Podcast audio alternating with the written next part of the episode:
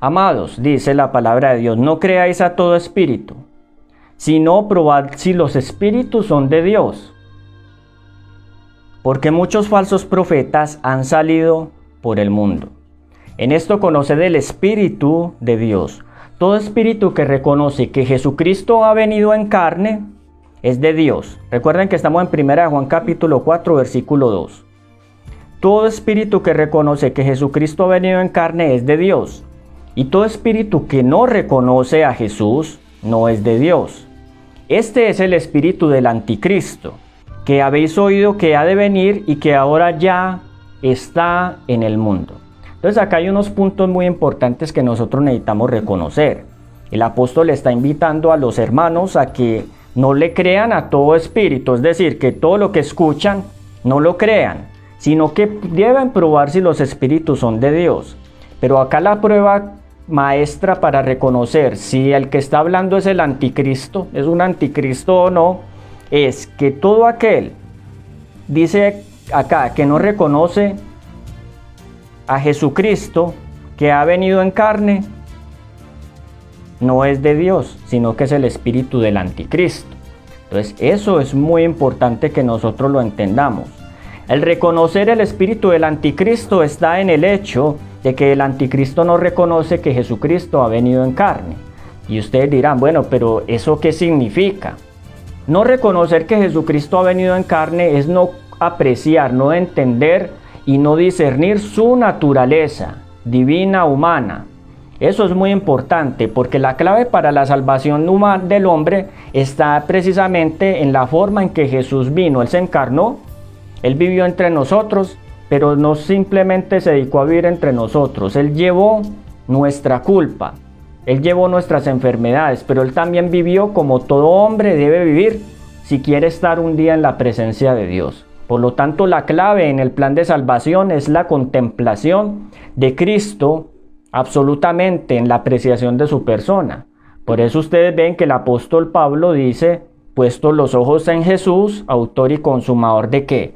De la fe. La única seguridad para el cristiano es tener la mira puesta en Cristo como autor y consumador. El que desvía su mirada de Cristo para seguir otro tipo de lineamiento, así se llame cristiano, ya está lejos de la realidad y está tomando el espíritu del anticristo. Y ustedes dirán, pero ¿cómo? ¿Cómo sé yo, por ejemplo, que soy cristiano, pero cómo sé yo que puedo tener el espíritu del anticristo? ¿Cómo sé yo que el anticristo está dentro de mi casa? Pues primero vamos a identificar hoy al anticristo, para que de todas maneras es importante que entendamos cómo es que la Biblia identifica este oscuro personaje y luego vamos entonces al asunto de cómo sé que está dentro de mi casa o no. Entonces, si me siguen con la idea, yo les voy a poner acá a los que están en el Zoom, les voy a poner unas diapositivas para que llevemos la secuencia del estudio. No sé, pronto los que están en el Facebook pueden, van a poder ver algo, pero entonces, de todas maneras, el tema va a pasar con el contenido puesto al frente por el canal de YouTube para que lo podamos ver completamente bien. Entonces, me permiten un momento. Vamos entonces a organizar acá las diapositivas.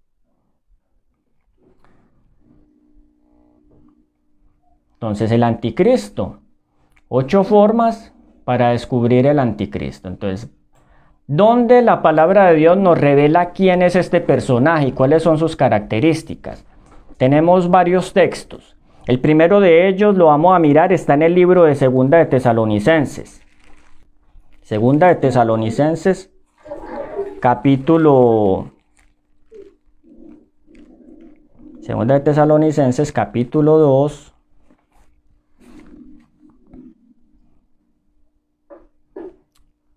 nos dice desde el versículo 1.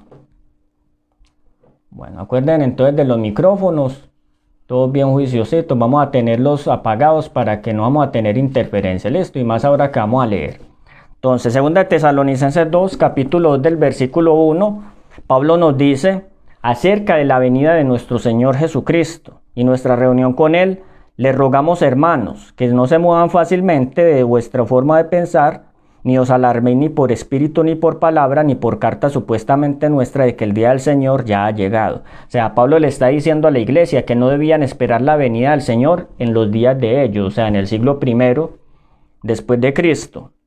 Nadie os engañe en ninguna manera, porque ese día no vendrá sin que antes venga la apostasía y se manifieste el hombre de pecado, el hijo de perdición, que se opondrá y se exaltará contra todo lo que se llama Dios o que es objeto de culto, tanto que se sienta en el templo de Dios como Dios, haciéndose pasar por Dios.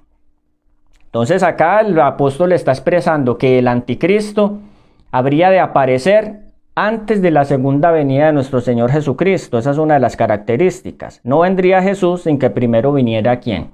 El anticristo. Pero este anticristo se sentaría en el templo de Dios como Dios haciéndose pasar por Dios. ¿Qué es el templo de Dios? No es una estructura física. Cuando nosotros hablamos de templo de Dios en las cartas de Pablo, el Nuevo Testamento, él está haciendo referencia, él está haciendo más énfasis, es a un templo espiritual. ¿Cómo lo sabemos? Ustedes me pueden seguir en el libro de Efesios. Vamos al libro de Efesios capítulo 2. Nos dice Efesios capítulo 2. Nos dice en el versículo 19, hablándole a la iglesia, dice el apóstol Pablo, Efesios 2, 19. Así que ya no sois extraños ni forasteros, sino conciudadanos con los santos, miembros de la familia de Dios. Edificados, miren que él está utilizando el simbolismo, la figura de, la, de una construcción, edificados sobre el cimiento de los apóstoles y profetas, siendo Jesucristo mismo la piedra angular. En él todo el edificio, bien coordinado, va creciendo para ser un templo santo en el Señor. Entonces es evidente que el apóstol Pablo está diciendo que ese templo como tal es la iglesia. ¿Cierto? Cada persona que hace parte de la iglesia es un adobe en el edificio de, la, en el templo del Señor. Eso es. Entonces de ahí viene la idea y la, el concepto bíblico que nosotros debemos entender de un templo, porque es que estamos acostumbrados a mirar en un templo a una estructura física donde se reúne la gente, y no es que sea malo decirle templo a eso, sino que bíblicamente el templo es una figura para hablar de la iglesia de Cristo como tal. Entonces, si vamos bien hasta ahí, entonces cuando el anticristo se sienta en el templo de Dios como Dios, haciendo de pasar por Dios, nos está diciendo la Biblia que este oscuro personaje se iba a sentar a gobernar en la iglesia. Eso es todo, porque el acto de sentarse es la sencillamente gobernar, entrar a dominar, controlar. Entonces el apóstol Pablo nos dijo en el libro de 2 Tesalonicenses, y la iglesia lo entendió en ese tiempo, que el anticristo iba a ser precisamente alguien que iba a gobernar la iglesia. Por lo tanto, iba a ser iba a tener denominación cristiana, no iba a ser de otra religión.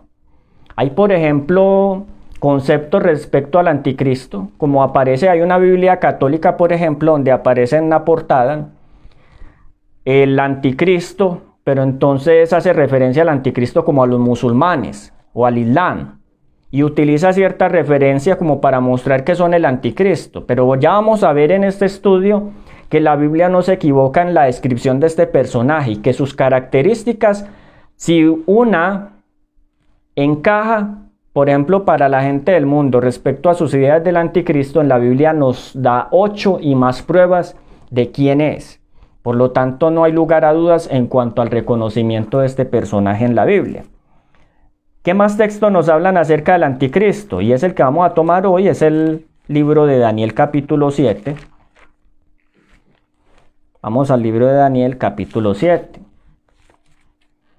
Entonces, en este sueño que tuvo el profeta Daniel, está la clave y la descripción más amplia del anticristo. Hay personas que utilizan, eh, por ejemplo, para identificar al anticristo el nombre de las personas. Buscan que le dé 666 y entonces ya piensan que por eso es el anticristo. De hecho, nosotros comprendemos que hay un título que cuando se suman las letras del nombre da 666, no un título, sino varios títulos. Pero eso solamente sería una característica. Pero la Biblia como tal no, no lo presenta exactamente de esa forma, sino que nos da otro tipo de descripción. Daniel capítulo 7, entonces ustedes van a ver, ya ustedes han estudiado esto antes, la visión de las cuatro bestias, que lamentablemente se toma muy superficialmente y se habla de la visión haciéndole énfasis a las bestias cuando el enfoque de la visión de Daniel 7 del sueño no son las bestias sino el cuerno pequeño. El cuerno pequeño y el juicio del anciano de Días. Ese es el énfasis del libro. Lamentablemente se presenta a nuestras iglesias desde el énfasis de las cuatro bestias. No, las cuatro bestias son la antesala para hablar del anticristo porque las cuatro bestias son la referencia bíblica para entender el origen y de dónde vendría el anticristo. Para muchos el anticristo es un personaje que tiene que aparecer en el futuro. Esa descripción, ese concepto viene desde hace 500 años por dos jesuitas que ellos hicieron una reinterpretación de la figura del anticristo. El uno consideró que el anticristo era del pasado, entonces decía que era un rey llamado Antíoco, que fue perseguidor de los judíos, y el otro jesuita hizo, estableció el concepto hacia el futuro para hablar de un personaje oscuro que tendría que aparecer como un gobernante mundial en un nuevo orden mundial que se tiene que sentar en el templo literal, no en el templo que describe Pablo, sino en el templo de Jerusalén, el tercer templo que piensan que se tiene que reconstruir y que tiene que gobernar al mundo durante siete años, lo que muchos llaman la gran tribulación. Esa idea Precisamente es lo que vamos a mirar en la palabra de Dios hoy, que no encaja con la descripción que da la Biblia, porque para uno pensar así tiene que saltearse toda la descripción que da, por ejemplo, del anticristo, el libro de Daniel capítulo 7. Vamos entonces a mirar. Ustedes saben entonces que en el libro de Daniel capítulo 7 aparecen las figuras de las cuatro bestias. Ustedes saben que esas cuatro bestias fue un sueño que tuvo Daniel. Él dijo en el versículo, vamos a Daniel capítulo 7, versículo, versículo 2. Daniel dijo, Daniel 7.2, vi en mi visión de noche que los cuatro vientos del cielo agitaban el gran mar y cuatro bestias diferentes, grandes, diferentes una de la otra, subían del mar. Vamos bien hasta ahí, ¿cierto? Entonces, ¿qué más, ¿qué más descripción nos da? Esta, antes de pasar al siguiente texto, esta visión de las cuatro bestias es un paralelo de la primera de Daniel capítulo 2, donde se describe la estatua, donde a Daniel le explica al rey que esa estatua son diferentes reinos que a partir del reino de Babilonia gobernarían el mundo y que después llegaría un tiempo donde esos reinos serían desmenuzados y destruidos por un reino superior indestructible, que era el reino del Dios del cielo, que eliminaría todo el orden de los reinos del mundo para establecer un reino eterno, ¿cierto? El reino de justicia de Cristo que está prometido cuando Él venga por segunda vez. Entonces es un paralelo. Pero sigamos mirando, entonces ya ustedes saben, las cuatro bestias, el león, así como la, cabeza de oro es Babilonia, entonces ya ustedes saben que el león también es Babilonia, no nos vamos a detener en la descripción de Babilonia. Entonces sigamos. Entonces el león, ustedes ya saben, Babilonia. Si ustedes miran la descripción del texto, ustedes saben que acá se dice en Daniel capítulo 7, versículo 4, la primera era como un león, tenía alas de águila, mientras yo miraba sus alas fueron arrancadas. Bueno, después entramos a mirar ese simbolismo, ya ustedes saben que representan a Babilonia como tal. ¿Cierto? El rey Nabucodonosor entendía qué significaba esto en Daniel capítulo 2 y ustedes saben que fue un gobierno mundial, el primer nuevo orden mundial, por decirlo así, que existió en ese tiempo, del, 530, del 605 al 538 a.C. La profecía nos seguía hablando del oso con las costillas, que ustedes lo ven en el versículo 5, ¿cierto? Que tenía las tres costillas que representan tres reinos y las características del oso son las de los persas, el reino de los persas que vino después de Babilonia. nosotros entendemos que por la historia estos reinos vinieron así. Ya la figura de Ciro el Grande, vamos a seguir mirando después de Persia, ¿quién vino? Vinieron los griegos. Esa es la que está escrito a partir del versículo 6. Seguí mirando y vi otra bestia semejante a un leopardo con cuatro alas de ave en su espalda, tenía cuatro cabezas y le fue dado poder. Entonces hasta acá vamos bien. Babilonia, Persia, Grecia, los cuatro los imperios mundiales que controlaron en su debido tiempo la el mundo y que todo se dio exactamente como el Señor había dicho que iba a acontecer. Vamos entonces acá, sigamos mirando. La figura de Alejandro Magno, los griegos, el territorio que conquistaron. Vamos a la cuarta. Entonces de esta cuarta es de donde va a partir precisamente la figura del anticristo. Por lo tanto nos dice acá, versículo 7, Daniel 7, 7, seguí mirando la visión de la noche y vi una cuarta bestia, espantosa, terrible, ¿cierto? Muy fuerte, tenía grandes dientes de hierro Devoraba, destrozaba y pisoteaba las obras con sus pies. Era muy diferente de todas las bestias anteriores y tenía 10 cuernos. Entonces es muy importante también que entendamos eso. Espantosa, terrible, todo lo destrozaba, tenía 10 cuernos, ¿cierto? Mientras yo contemplaba los cuernos, nos sigue diciendo el texto, vi que otro cuerno pequeño subió entre ellos y delante de él fueron arrancados tres de los primeros este cuerno tenía ojos como de hombre y una boca que hablaba con gran arrogancia. Es decir, el profeta vio que de todas esas figuras, esta última, el cuerno que hablaba con gran arrogancia, era la más significativa de todas. Y le llamó mucho la atención. ¿Cómo lo sabemos? Porque él lo dice más adelante cuando el ángel le va a dar la explicación. Versículo 9, mientras yo miraba, fueron puestos tronos y un anciano de día se sentó. Su vestido era blanco como la nieve, y el cabello de su cabeza como lana pura. Su trono llama de fuego y su rueda es fuego ardiente, fuego ardiente. Entonces esto es bien importante porque acá entra una escena de juicio, después de que él vio el cuerno pequeño. ¿Qué significan estas cosas y cuál sería la descripción entonces? Para que vamos haciendo el resumen de lo que es esto. Entonces ya ustedes saben que la cuarta bestia representa el imperio que en la historia del mundo siguió a los griegos y no hay otro imperio que se haya levantado en ese tiempo sino el imperio romano. El imperio romano, luego de gobernar el mundo durante un periodo de aproximadamente 360 años como imperio, se dividió en 10, que son, es la figura de las 10 tribus bárbaras que ustedes conocen, pero cuando los cuernos que representan estas 10 tribus estaban en su apogeo, entre ellos surgió otro, que la profecía describe como un cuerno pequeño, o sea, otro reino que el ángel nos va a dar su descripción. Entonces ya ustedes saben que Roma se dividió en 10 reinos, está representada por la bestia que, de la cual salieron 10 cuernos y de entre esos 10 cuernos había uno pequeño, arrogante, que hablaba grandes cosas, era diferente de los otros. Entonces, ¿cuáles son estas características que la palabra del Señor nos quiere mostrar en cuanto a esto. Miren pues la relación tan impresionante que hay acá y eso es lo que vamos a comenzar a mirar.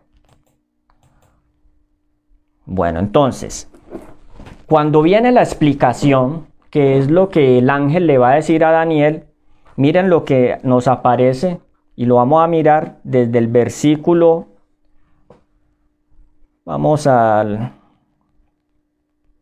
Vamos al versículo 16. Daniel 7:16. Me acerqué a uno de los que asistían y le pregunté la verdad acerca de todo esto. Y él me declaró la interpretación diciendo, estas cuatro grandes bestias son cuatro reyes que se levantarán en la tierra. Entonces ya sabemos que son los cuatro imperios mundiales que a partir de Babilonia comenzaron a aparecer en el mundo. ¿Cierto?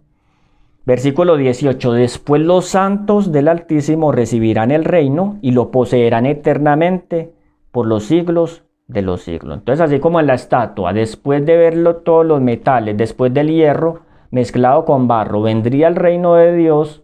Entonces acá dice que vendría el reino que sería los santos del Altísimo. Vamos a continuar. Dice acá, versículo 19, entonces quise saber más acerca de los diez cuernos que tenía en su cabeza y del otro que había subido. Entonces, eso es muy importante. Dice acá que eso fue lo que le llamó a la atención. De ese mismo cuerno que tenía ojos y boca, que hablaba con mucha arrogancia y parecía mayor que sus compañeros. Ese cuerno fue el que más le llamó la atención. Entonces ese es el énfasis del sueño. No son las bestias, es el cuerno como tal. Por eso es que nuestro estudio hace referencia en cuanto a esto. Y dice acá en el versículo 21, vi que este cuerno combatía a los santos y los vencía. ¿Cuánto tiempo? Hasta que vino el anciano de días y pronunció juicio en favor de los santos del Altísimo. Entonces está hablando cuatro reinos Después del cuarto reino aparece un reino diferente y después de ese reino diferente viene un juicio, que ya es una obra que viene del cielo, un juicio sobre este cuerno. El ángel le explica a Daniel diciéndole, versículo 23, y acá es donde vamos a entrar con las características. Póngale mucha atención, esta yo diría que es la parte más, de donde se requiere más atención para poder entender esto. Me permite un momentico ya miramos que la cámara se paralizó. Bueno, entonces vamos a mirar. Retírelo de miedo y lo. Bueno, vamos a mirar entonces. Daniel. Vamos a mirar la explicación. Versículo 23. 7:23. La cuarta bestia será un cuarto reino en la tierra, diferente de los otros reinos. ¿Quién es la cuarta bestia? Ya sabemos por la historia que es el imperio romano. ¿Por qué Roma? Porque la tercera era Grecia y en la historia Roma apareció fue después de Grecia, entonces eso no tiene eso no tiene ningún tipo de problema, ¿cierto? Entonces dice acá hablando de la cuarta bestia que sería diferente de los otros reinos. ¿En qué sentido podemos saber que fue Roma también? En que Roma fue muy diferente de los persas, de los griegos, fue muy diferente de todos estos reinos. Entonces es muy importante que entendamos acá lo que significa precisamente esto. Roma, ¿por qué era diferente? Porque el imperio romano, a diferencia, por ejemplo, de los griegos, los babilonios y todos ellos, él era un imperio más tipo dado como a los tratos. Él no conquistó a los demás pueblos utilizando la fuerza, sino que él sencillamente lo que hacía era que intrigaba o hacía alianzas. Y cuando ya él tenía una alianza asegurada, aprovechaba y se apoderaba de la parte débil de las alianzas que él hacía. Ellos tenían una frase que se utiliza hoy en día y es divide y vencerás. La clave de los romanos y lo que marcaba su diferencia era que dividían a los demás, hacían intrigas, lisonjeaban, ellos hacían un montón de estrategias para poder dividir, para poder romper la fortaleza de sus enemigos y así se fueron apoderando de ellos. Entonces es muy importante que nosotros entendamos esto. Permítanme un momentico entonces, ya como se va a terminar el tiempo acá en el Zoom, entonces les voy a pedir que si tienen alguna opinión, alguna cosa que necesiten, por ejemplo, compartir o quieran opinar un comentario, lo vayan poniendo.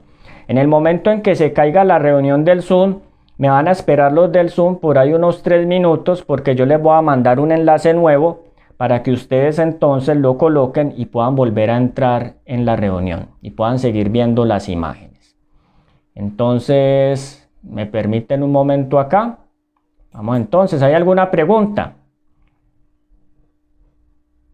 Yo les voy a pedir el favor que opinen, no les dé miedo, no tienen que saber. Acá no es cuestión de saber, sino de precisamente de poder entender, porque todos estamos aprendiendo acá.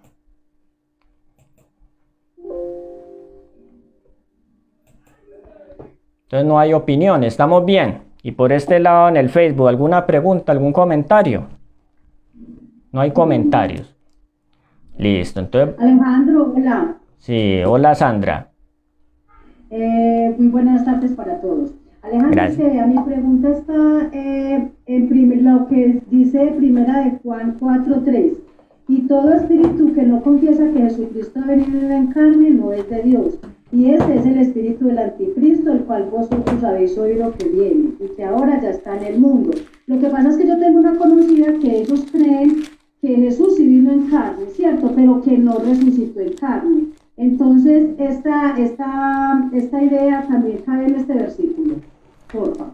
Sí, correcto. Cabe dentro de ese versículo porque el hecho de que Jesús, yo no sé si me alcanzaron a escuchar bien o escucharon bien el sonido los que estaban en el Facebook.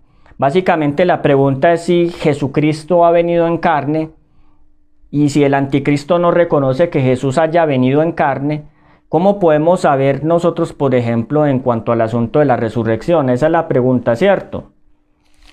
Si Jesús no resucitó, el que enseña que Jesús no resucitó, tiene el espíritu del anticristo. Vamos a mirar. Vamos a leer el libro de Primera de Timoteo, capítulo 3. Y este va a ser el paréntesis y con eso terminamos esta primera parte. Primera de Timoteo, capítulo 3, versículo 16.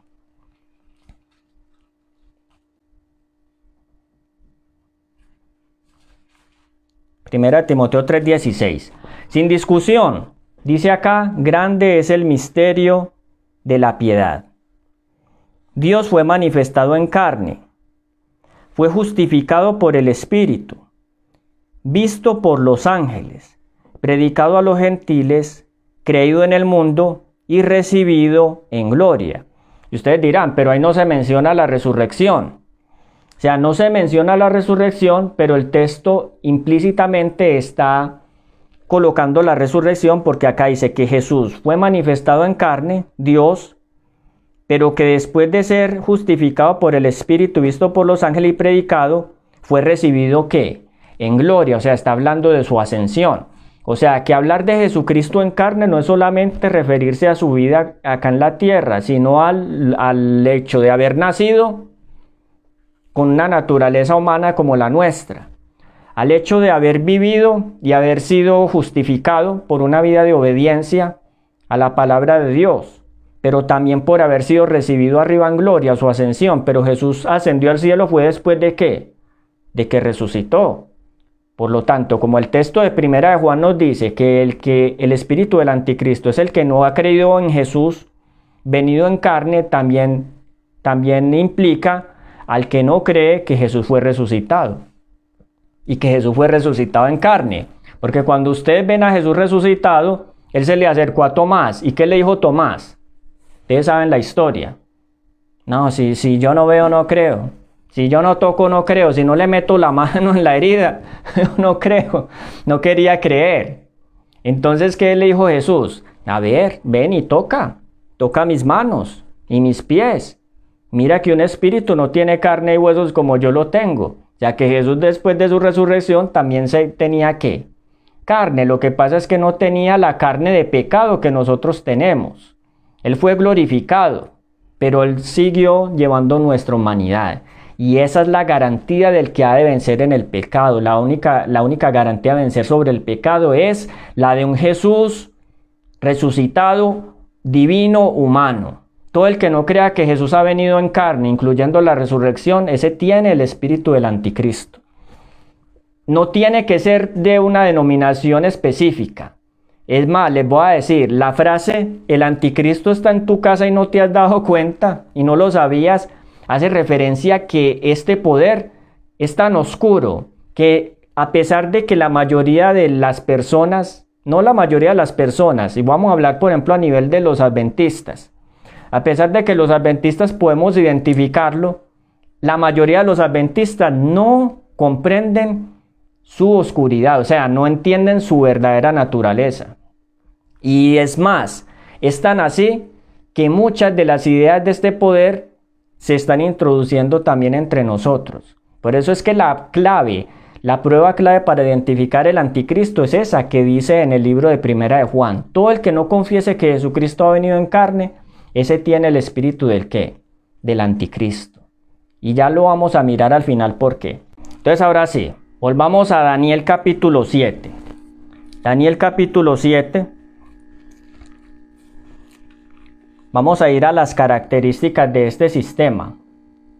Propiamente que son las que nos van a, a mostrar su identidad. Esto es para que los que ya sabemos, por ejemplo, quién es el anticristo, tengamos claro por qué o sea, realmente cuáles son los puntos que muestra la Biblia que nos indican que este personaje, por ejemplo, quién es este personaje. Pero vamos a ver la parte más importante y es cómo precisamente se ha infiltrado, cómo se ha metido en, eh, precisamente en nuestras casas, que esa es la parte que más nos interesa, ¿cierto? Entonces volvamos.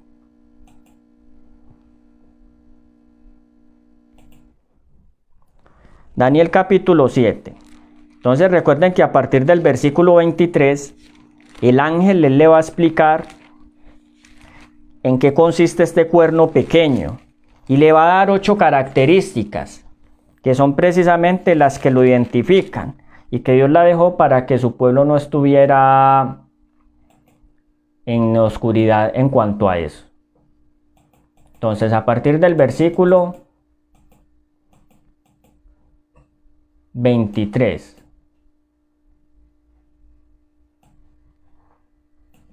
Entonces dice acá,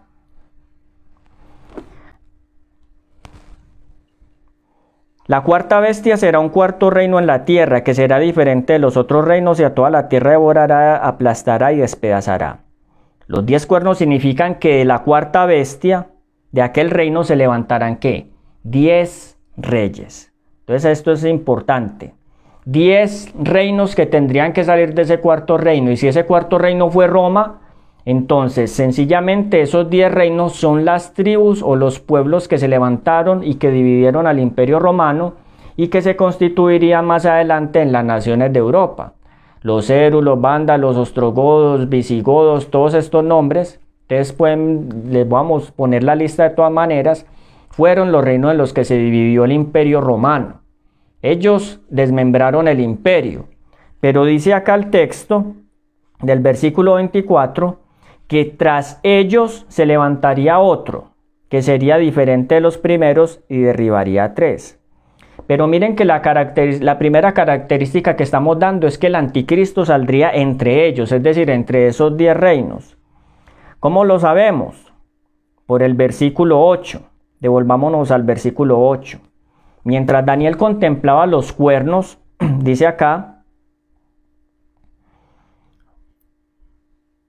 vio otro cuerno pequeño que subió entre ellos, es decir, mientras los diez reinos que desmembraron al imperio romano aparecían en la historia, en el curso de la historia, entre ellos, o sea, en medio de ellos apareció el cuerno pequeño. Entonces, para identificar al cuerno pequeño que es el anticristo, hay que entender quiénes eran las diez tribus bárbaras, los diez poderes, los diez reinos que surgieron y desmembraron al imperio romano hacia el año 476 después de Cristo. El anticristo, según este texto, solamente aparecería después de que aparecieran los diez, de que los diez cuernos o los diez reinos que iban a desmembrar al imperio romano surgieran. Y estos reinos surgieron o aparecieron en la historia fue después de la época de Constantino el Grande, después del año 330 después de Cristo, llegaron y comenzaron a invadir el imperio, los godos, los vándalos, todos ellos venían del norte de Europa y comenzaron a desmembrar el imperio romano. Cuando ya estos diez reinos destruyeron al imperio romano de Occidente, es decir, ese imperio se quedó sin emperador y sin senado, entonces ya estaba el ambiente propicio para poder qué? Para poder precisamente entrar a cumplir la profecía. Si vamos bien. Entonces, dice acá,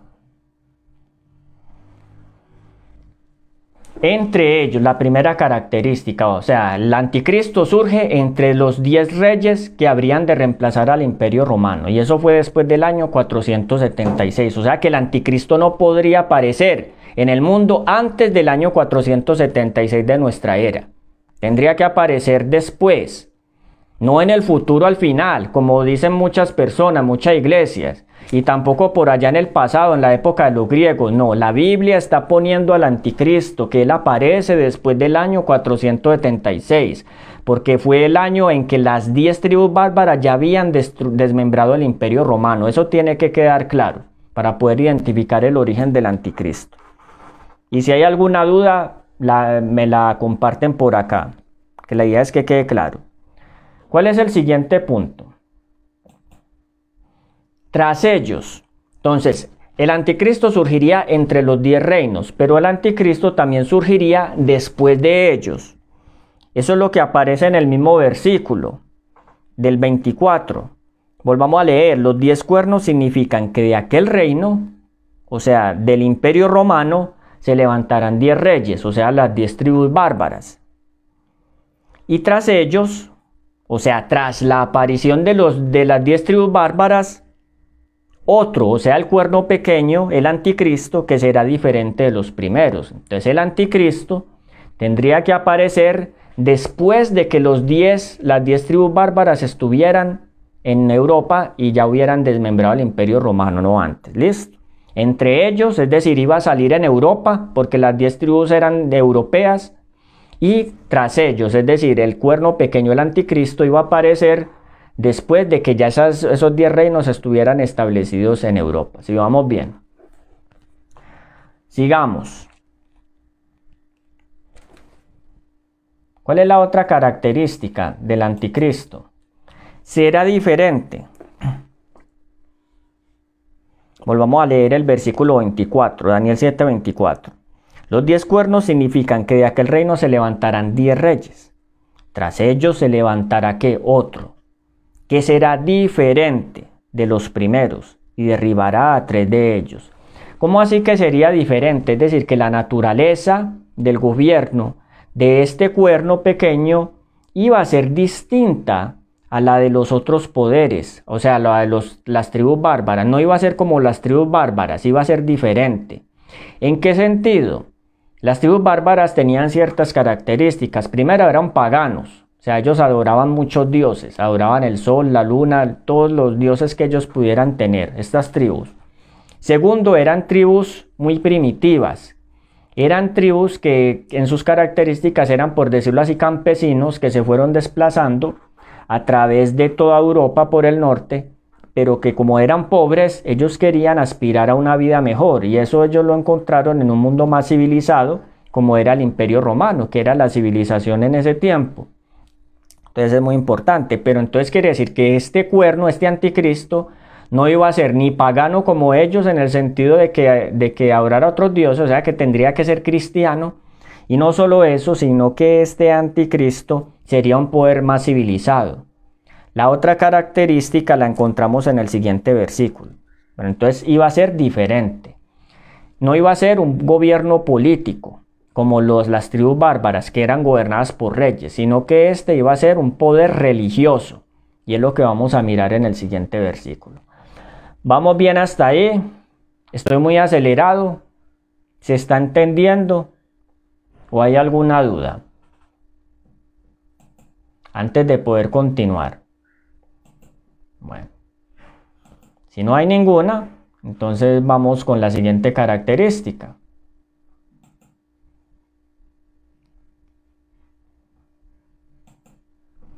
A tres reyes derribará. ¿Cómo identificar el anticristo? Tiene que ser un poder que en algún momento de su historia derribó tres reinos. Entonces, si ustedes van al tiempo en que el imperio romano cayó, que se dividió en diez partes, que después de ella surgió otro poder diferente y que este poder iba a, tumbar a los, a los a tres reyes, no podemos identificar al anticristo sino dentro de Roma como tal. ¿Por qué? Porque primero el cuerno salió del imperio romano, el anticristo surgió de Roma. Segundo, era diferente.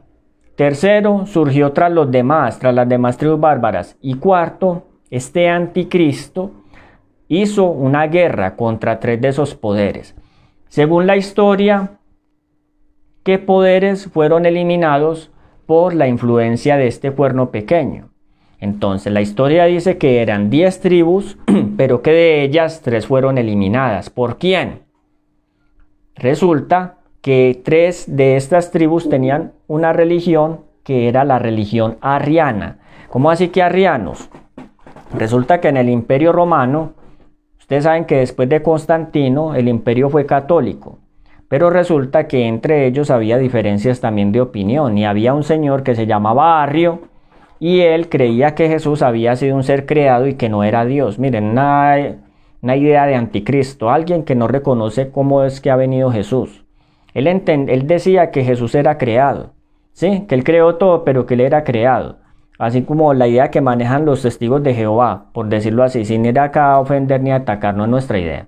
Entonces, estos reinos, este reino, este, perdón, este obispo Arrio, él fue expulsado, él fue excomulgado de la iglesia, pero él comenzó a difundir sus ideas entre los bárbaros, entre esas tribus. De modo que cuando ellas invadieron Roma, tres de ellas eran arrianas. ¿Quiénes? Los érulos, los vándalos y los ostrogodos.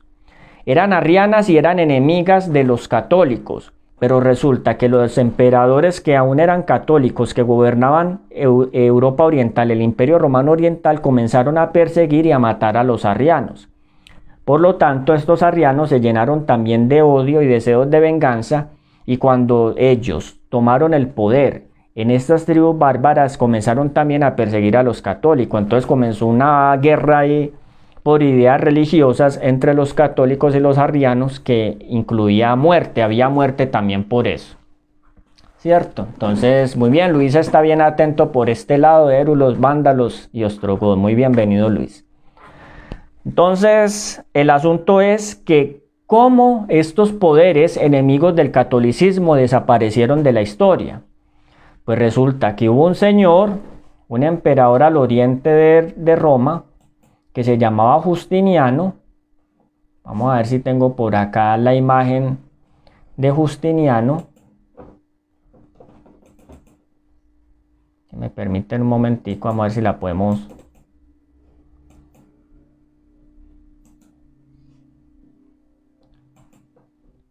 Resulta que Justiniano fue un emperador que él quería sacar a los bárbaros, expulsarlos de los territorios del imperio romano porque él quería reconstruir al imperio romano otra vez. Pero resulta que Justiniano, obviamente como él tenía ejército, él envió su ejército para poder librar a Roma de estas tres tribus que se habían apoderado del imperio, los érulos, los vándalos y los ostrogodos. Entonces solamente el poder civil, la espada de Justiniano fue la que sirvió para poderlos expulsar de dónde? Del imperio romano. ¿Por qué lo hizo Justiniano?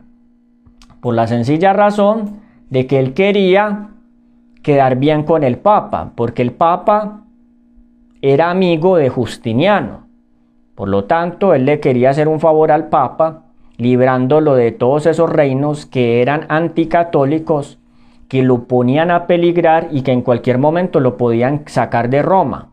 Entonces, al Justiniano darle ayuda al Papa con sus ejércitos, logró eliminar a estos tres poderes. Históricamente fue así y son los únicos que encajan en la historia de Roma como que fueron derribados después de que ya estas diez tribus estaban establecidas. ¿Vamos bien hasta ahí? Yo me atrevo a preguntarles varias veces porque como de todas maneras es historia, y, no estamos relacionados con ella siempre, entonces es muy probable que nos comencemos a enredar. Pero yo no quiero que nos enredemos. ¿Por qué? Porque es importante que ustedes, a ustedes les quede claro. Que no sea tanto llenarnos de información, sino que ustedes entiendan que realmente el anticristo sí surgió del imperio romano. Que sí surgió después de que el imperio romano se dividió. Que surgió después de que estaba dividido en 10 partes que este emperador Justiniano fue el que le dio poder al Papa para eliminar a esos tres reyes. Por lo tanto, todas las características descritas en Daniel 7 apuntan solamente a quién? Al Papa. Así de sencillo, o sea, no tiene lugar a dudas porque son varias características que señalan un personaje y la historia coincide y no es casualidad con esa descripción que da la profecía. Vamos bien hasta ahí. Entonces este Justiniano para los que están por acá, les presento al Señor. Eh, tenía su carita de, astuto, obviamente como un buen político. Entonces la idea es que nosotros podamos tener una idea pues, de quién era el que estaba ahí gobernando en ese tiempo. Entonces, vamos a volver a la palabra de Dios, volver a la Biblia. Tres reyes derribará, vamos a la quinta característica, vamos cuatro, sin quinta. Versículo 25. ¿Qué otra característica tiene el anticristo? Hablará palabras contra el Altísimo, a los santos del Altísimo quebrantará. Pero vamos a quedarnos en esta, hablará palabras contra el Altísimo. ¿Cómo así que hablará palabras? ¿Qué clase de palabras son? Si ustedes ven en Daniel 7:8 nos dice que hablaría una boca con hablaría cosas grandes y blasfemas o con gran arrogancia. En Apocalipsis capítulo 13 describe la misma situación pero en la figura de, la de una bestia y nos dice en Apocalipsis capítulo 13 versículo 6, Apocalipsis 13, 6, y abrió su boca en blasfemias contra Dios para blasfemar su nombre y su santuario y los que moran en el cielo. ¿Qué son blasfemias? ¿A qué hace referencia acá? ¿Qué es una blasfemia? Muchos piensan que blasfemar es maldecir a Dios o insultar a Dios, por decirlo así, con palabras groseras. Pero no es la descripción que da la Biblia de blasfemias. Para poderlo entender necesitamos mirar un contexto y este está en el libro de Juan, capítulo 10. La última vez que Jesús le habló a los judíos. Juan capítulo 10 nos dice en el versículo 30, Jesús le dice a los judíos, Juan 10:30,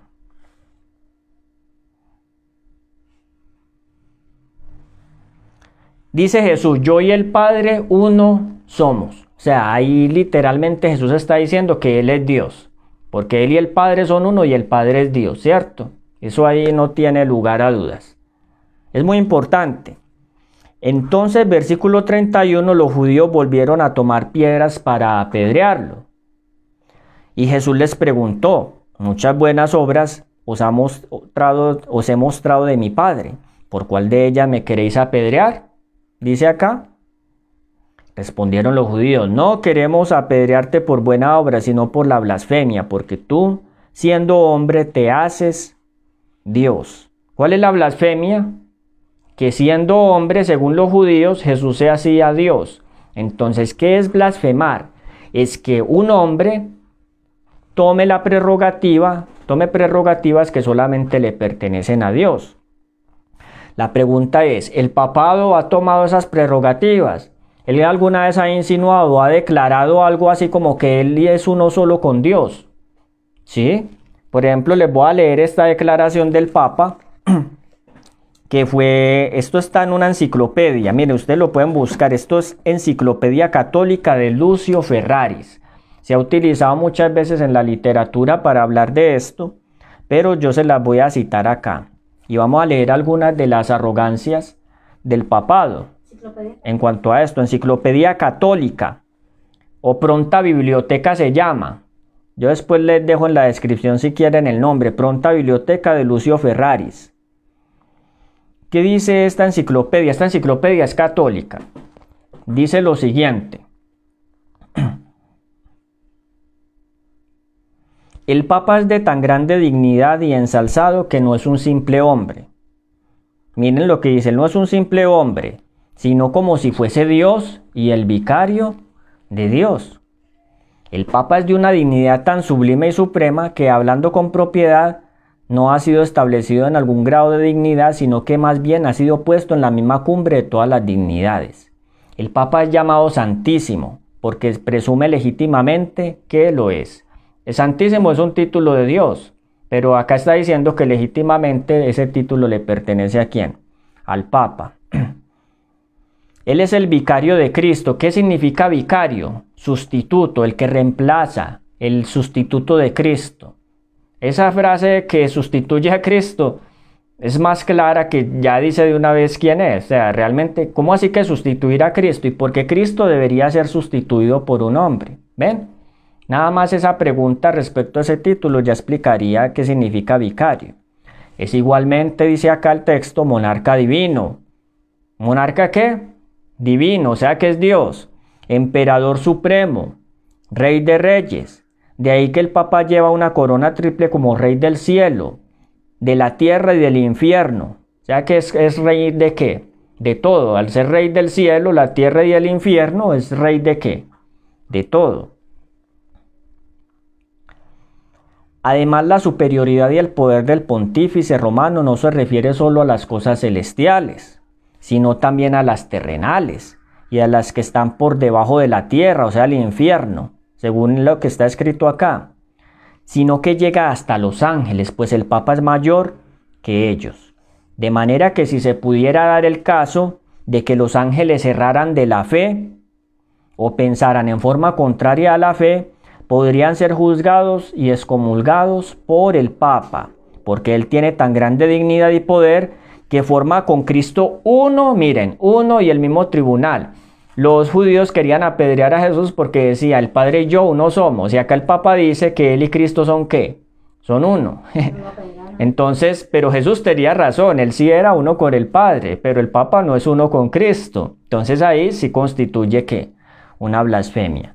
Entonces, ¿hay algún otro poder en la tierra que se haya tomado esa prerrogativa de colocarse incluso por encima de los ángeles y de considerar que es un tribunal con Cristo? Miren, ustedes lo pueden buscar, ni los musulmanes, ni los budistas, ni los chintoístas, ni, los, ni las religiones primitivas de América. Ustedes pueden buscar esa prerrogativa y no la van a encontrar. El único que se ha atrevido a hacer eso en una religión y es en la cristiana es el Papa como tal. Por lo tanto, las características del anticristo encajan perfectamente en este, en este personaje.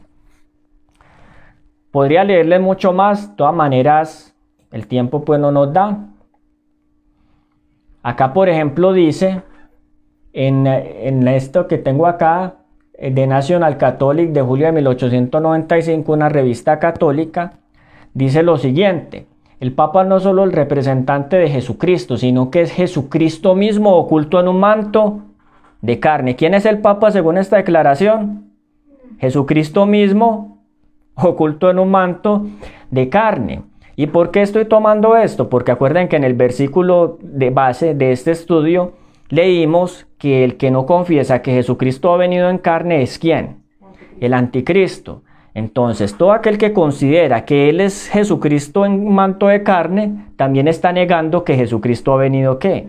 En carne, porque él mismo se está considerando Jesucristo. Lo está negando, o sea, lo está sustituyendo. Negar no es solamente, hermanos, decir que algo no es. Negar es sustituir algo. Esa palabra negar es importante entenderla, porque es que entendemos la negación desde el no, pero negar es sustituir algo. Cuando yo sustituyo, y les voy a poner el ejemplo, cuando yo tengo una pareja y la sustituyo por otra, ¿la estoy, negando a la primera o no? la estoy negando. La estoy sustituyendo, la estoy qué? Negando. Entonces es muy importante que tengamos ese concepto claro de qué es negar. Vamos bien hasta ahí. Bueno, vamos a continuar. Entonces esa era la quinta característica. Sexta característica. Daniel capítulo, volvamos a Daniel capítulo 7.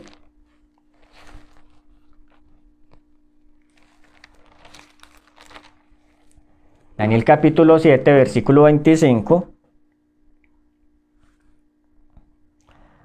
A los santos del Altísimo quebrantará.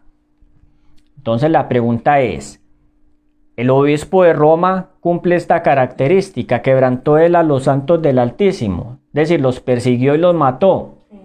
Sí, porque es el único poder en la tierra que se ha atrevido durante, durante un determinado tiempo, pero por medio de tres instituciones, las cruzadas, la Inquisición y las persecuciones como tal, ¿cierto?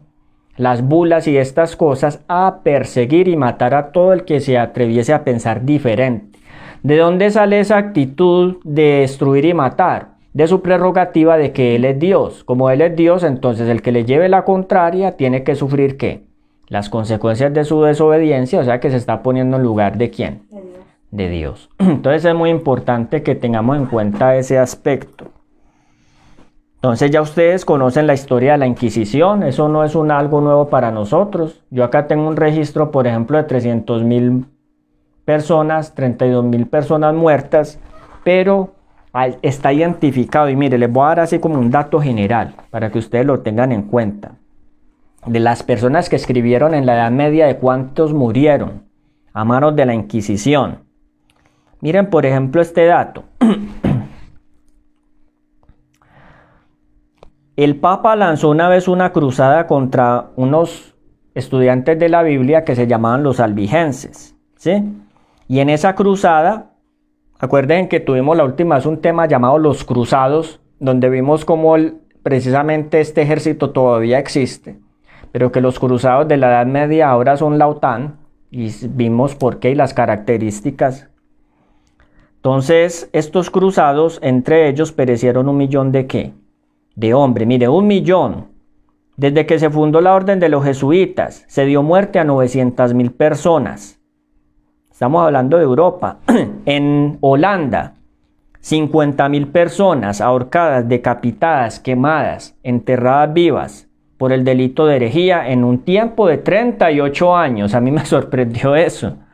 Tan poquito tiempo. Después, bajo la administración del duque de Alba, 18 mil entregados al verdugo. O sea, realmente la historia de, este poder está marcada por el derramamiento de sangre de todas las clases. En el Imperio Romano, por ejemplo, cuando perseguían a un cristiano, si mataban al hijo, dejaban viva a la mamá. Pero en la Roma papal se moría la hija y se moría la mamá. Para que vean el grado precisamente de descripción, que es el que la Biblia muestra que apunta precisamente hacia este personaje. Y es algo que a pesar de que ya aparece en los libros de historia y en Google y todo eso, muchas personas no se horrorizan, pero es porque no se dan cuenta de la magnitud de lo que esto significó. Y, cuánto le debemos precisamente a esos mártires por precisamente tener hoy lo que tenemos, libertad para poder estudiar la palabra de Dios, porque eso les costó a ellos la vida. Y eso es lo que nosotros no valoramos cuando estudiamos la palabra de Dios. No entendemos que es que estamos estudiando un libro que ha costado mucha sangre. Si lo comprendiéramos y apreciáramos debidamente esa historia, miraríamos la Biblia con otra perspectiva y tendríamos más, y tendríamos más cuidado a la hora de escuchar lo que ella nos dice. Eso es muy importante. Entonces quebrantaría a los santos del Altísimo, ¿sí? Eso es claro. Pensaría en cambiar los tiempos y la ley. Claro, el Papa tendría que pensar en cambiar los tiempos y la ley. ¿Cómo cambiaría la ley? Pues ustedes ya saben que él tomó los mandamientos y los dividió, sustituyendo, ustedes saben que sustituyó el segundo mandamiento que habla del culto a las imágenes, ¿cierto? Lo quitó, ese no lo sustituyó, ese lo quitó y cogió el décimo mandamiento, lo dividió en dos, el de no codiciarás, porque en el mandamiento del catecismo, por ejemplo, los mandamientos del, del catecismo, está el noveno que es no codiciar a la mujer del prójimo y el décimo no codiciar a los bienes ajenos, pero en la ley de Dios, en Éxodo capítulo 20, no codiciar está en un solo mandamiento. Para poder eliminar el mandamiento del sábado tenía que dividir el décimo en dos. ¿cierto? Y tenía que eliminar el del culto que a las imágenes. O sea, los dos mandamientos que señalan, que demandan adoración a Dios como el único que puede ser adorado, fueron eliminados. ¿Por qué? Porque es un poder que busca su propia adoración. Entonces, no pueden caber dos adoraciones. O lo adoran a Él o adoran al Dios del cielo. Pero si lo van a adorar a Él, no pueden creer en que el segundo mandamiento y el cuarto mandamiento sea vigente, porque si no, entonces eso derribaría su argumento y su justificación para ser adorado. Eso es muy importante, ¿sí? Ya nosotros lo conocemos. Y otra característica que tenemos acá es que dominaría por tres, por tiempo, tiempos y medio tiempo. ¿Cómo sabemos nosotros cuánto representa ese tiempo? A ver, yo quiero escuchar a algunos si tiene una idea. ¿Cómo sabemos que ese tiempo, tiempos y medio tiempo, si son 1260 años? ¿Cómo lo sabemos? Porque ese se cumplió desde el 538 después de Cristo hasta 1798, donde, donde fue la, la herida de muerte del papado. Muy bien, entonces acá hay una explicación, una respuesta y es que porque el tiempo, tiempo y medio tiempo, 1260 años, cumplió un periodo exacto que comenzó desde el año 538 después de Cristo cuando el emperador Justiniano liberó al Papa en Roma y le dio libertad para gobernar la iglesia y que él lo hizo durante ese periodo hasta febrero de 1798, cuando recibió una herida de muerte, es decir, cuando Napoleón Bonaparte invadió Italia, tomó al Papa cautivo y él terminó no definitivamente, terminó con el poder que él tenía de gobernar el mundo y de perseguir a quién, a los herejes. ¿Cómo sabemos nosotros que sí fue esa fecha y no otra? Que eso no se lo inventaron los adventistas del séptimo día. Miren la precisión. El 11 de febrero del año 1798, perdón, el 11 de febrero del año 538 después de Cristo, Belisario, general de Justiniano, tomó Roma y liberó al Papa de los ostrogodos, eliminando a, este último, a esta última tribu barbarariana. Pero 1260 años después, el 11 de febrero del año 1798, en la misma fecha, pero 1260 años después, el Papa fue llevado cautivo por los ejércitos de Napoleón.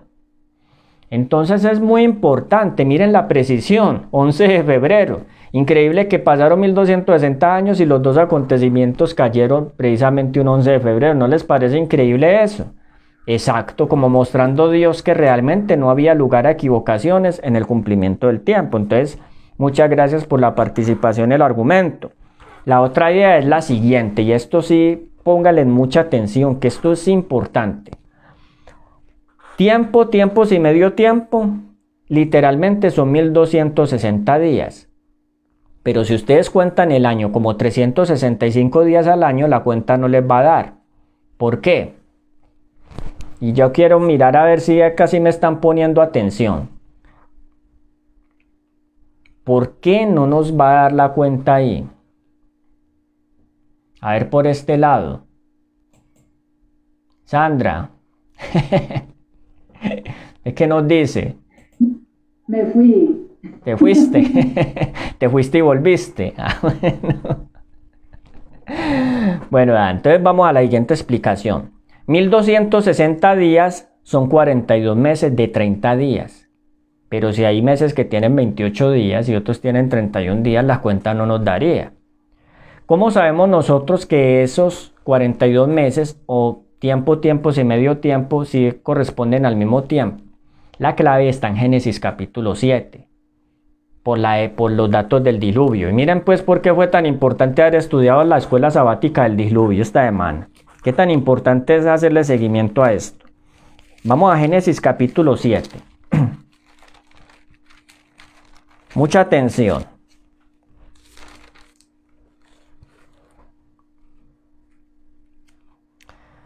Miren lo que dice acá, Génesis 7:11. Cuando entró Noé en el arca, acá da la fecha, el día 17 del segundo mes, ese día fueron rotas las fuentes del gran abismo. ¿Cuándo entró Noé en el arca? El día 17 del segundo mes. ¿Cuánto tiempo duraron en el arca? Vamos a seguir mirando más abajo. Dice en el versículo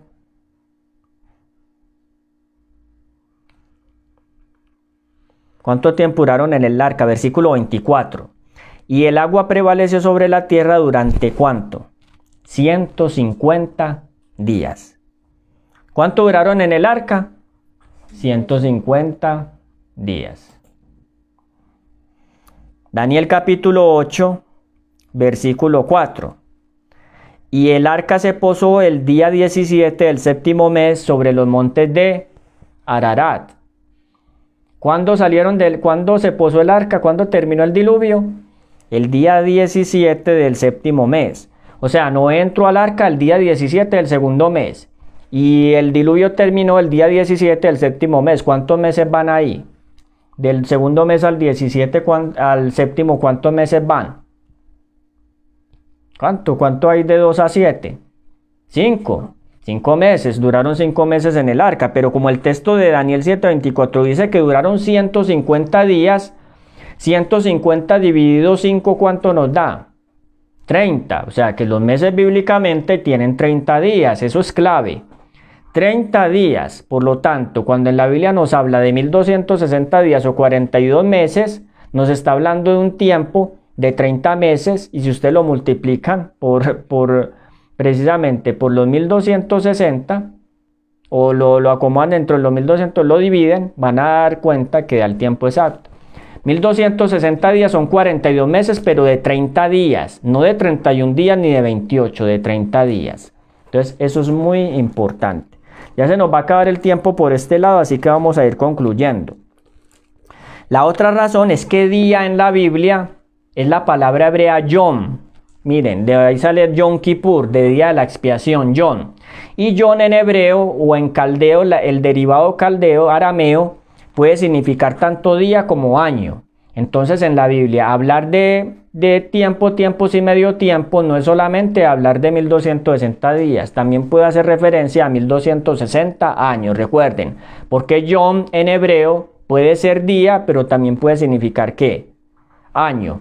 Entonces no es que los adventistas se inventaron eso y para poder acomodar cuentas, es sencillamente que era un cómputo que ya se conocía desde la época de Daniel. Y los que en ese tiempo leían estas cosas sabían que días en esta profecía hacía referencia a años. ¿Por qué? Porque ya vimos que proféticamente cuando tú ves una parábola, una visión, un sueño en símbolos, es porque precisamente el contexto todo viene que en símbolos, ¿cierto? Símbolos, son figuras. La visión es simbólica. Acá la visión no es literal, no es como Daniel 11 que es literal, acá está llena de símbolos. Por lo tanto, los días, tiempo, tiempo y medio tiempo también es un qué. Es un símbolo. ¿Símbolo de qué? De años. 1260 años. Bueno, entonces ya para terminar, vamos a dejarlo ahí por ahora. Entonces, ocho características. Volvamos. Se levantaría del imperio romano, o sea que el anticristo es que romano. Segundo, se levantaría en el tiempo en que el imperio romano cayera y se dividiera en diez. ¿Cierto? O sea, que solamente cuando las diez tribus bárbaras ocuparon Roma, solamente en ese tiempo se pueda levantar el anticristo. Se levantaría, sería diferente de los demás. Mientras que los demás eran tribus guerreras, políticas, este iba a ser un poder religioso que hablaría blasfemias contra quién? Contra el Altísimo. Es muy importante esto. También la otra característica que nosotros podemos tener acá es que este poder perseguiría a los santos del Altísimo. el único que encaja con esa descripción es el papado durante 1260 años, tiempo, tiempo y medio tiempo, que duraría que su poder y hablaría blasfemias contra el Altísimo, hablaría contra Dios. ¿Cómo? Sustituyendo, tomando la prerrogativa de ser Dios y sustituyendo a Cristo como vicario de Cristo o el sustituto de quién? De Cristo. Bueno, acá hay una pregunta. Dice Luis Mario, ¿el Papa sabe que es, él es el anticristo y que su trono es la silla de Satanás? Sí, claro, claro, él sabe. ¿Por qué? Porque ellos estudian la Biblia y ellos conocen la profecía de Daniel. Es más, la conocen mejor que muchos adventistas. Si es que lo quiere que lo diga. Ellos la conocen mejor y la creen más que muchos adventistas. Muchos adventistas no la creen, el Papa sí la cree y por eso es que utiliza precisamente sus herramientas para desviar la atención de estas profecías. ¿Qué pasa cuando estas profecías quieren hablar? Se censura. ¿Qué pasa en las iglesias? Se censura el que habla. ¿Por qué? Porque Roma precisamente ha dictado esa línea para evitar el señalamiento, porque ellos saben que la Biblia no se equivoca en cuanto a esa forma de pensar. Sí, esa, era la esa era la respuesta, Luis. Bueno, entonces acá hay alguna otra opinión. Vamos a cerrar entonces la reunión. Ahora el otro punto para finalizar, y esto sí es para reflexionar. ¿Por qué el anticristo está dentro de tu casa? A ver. ¿Por qué? Ustedes no son católicos. Entonces, ¿cómo va a estar el anticristo dentro de su casa? Porque, la, porque miren, la clave es, porque primera de Juan dice que el que niega que Jesucristo ha venido en carne, este es que tiene el espíritu del anticristo. Cuando nosotros en nuestro sistema de valores negamos a Jesucristo, lo negamos como nuestro hermano, lo sustituimos, no le tenemos que decir que Él no existe, o que Él no es Cristo, o que no es Salvador o que no vino en carne. Cuando lo sustituimos, entonces Jesús ya no está en el centro. Y cuando no está en el centro, quiere decir que estamos participando del espíritu del anticristo. Cuando nosotros ya le voy a dar la palabra, cuando nosotros, por ejemplo, vivimos una religión como la que es más popular hoy en día, donde cualquier cosa puede sustituir a Cristo y Cristo es solamente una figura devocional y ya no es el Cristo real para nosotros, entonces ya el anticristo entró ahí. Cuando nosotros, por ejemplo, oramos y estudiamos la Biblia, pero nos da, no amamos a Cristo, o sea, realmente cuando Cristo como tal se nos quiere presentar y nosotros lo, como que lo rechazamos, eso muestra que hay el espíritu del anticristo. Por ejemplo, en nuestras iglesias se nos enseña el Evangelio. Entonces oramos, cantamos, leemos, pero en la experiencia práctica no tenemos el amor que, de Cristo del que habla la Biblia. Entonces ahí está el espíritu del anticristo, porque el anticristo es egoísta y es un poder orgulloso. Y el orgullo del anticristo es precisamente consiste su esencia en sustituir a Cristo. ¿Qué pasa cuando se comienza a hablar de Cristo como es? Cuando comenzamos a experimentar su presencia en nuestras vidas como lo enseña en la Biblia. Comienza un combate. Noten que cuando ustedes comiencen a buscar a Cristo de todo corazón y a aceptarlo como su Salvador personal, como Él es realmente y no como a uno se lo enseñan, noten que van a comenzar a tener una guerra. Ustedes van a comenzar a sufrir oposición por eso, porque el, espíritu del anticristo precisamente consiste en eso. Cuando cualquier forma religiosa es suficiente para ti, cuando participas, por ejemplo, de una santa cena, o piensas que porque estás bautizado, o piensas, por ejemplo, que porque porque diezmaste o porque cantaste o porque hiciste esto o lo otro. Eso te está colocando en en ventaja delante de Dios, entonces quiere decir que tienes el espíritu de quién? Del anticristo. Porque el espíritu de Cristo es el espíritu de mansedumbre y humildad, donde el alma se, sujeta a Dios, así, así como Él se sujetó a su Padre. Pero en el espíritu del anticristo, la persona no se quiere sujetar a Dios. Es más, vea, les voy a dar una prueba. ¿Quieren saber si ustedes tienen el espíritu que sustituye a Cristo, que niega que Jesucristo ha venido en carne? Cuando ustedes escuchen hablar de la segunda venida de Cristo, cuando alguien les diga a ustedes, uy, que, que Cristo venga pronto y ustedes por dentro comienzan como a sentir, no, pues que como que todavía no, porque todavía hay cosas como que hacer.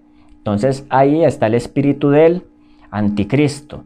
¿Quién sembró eso en la mente humana? El enemigo. ¿A través de quién? A través del papado, porque el catolicismo gobernó el mundo durante 1260 años. Por tanto, esa mentalidad de que yo tengo una religión donde, donde aparentemente parezco hablar de Cristo, pero finalmente quiero olvidarlo, esa es la religión del anticristo.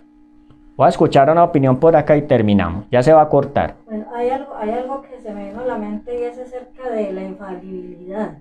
Cuando el anticristo dice que él es infalible, y, y, nosotros muchas veces caemos en, en ese mismo, en, ese, en, esa misma situación que, que, dice el anticristo, o sea, que él no se equivoca, que él lo que dice, eh, eh, él no se equivoca, como Dios no se equivoca. Correcto. Miren la opinión que se expresó por acá. Acá ya la reunión del Zoom se acabó, pero entonces vamos a terminar con los que estamos en el Facebook. Cuando nosotros pensamos que nuestra religión es una religión de infalibilidad, o ah, no hablemos de religión, hablemos de nosotros, nuestras casas.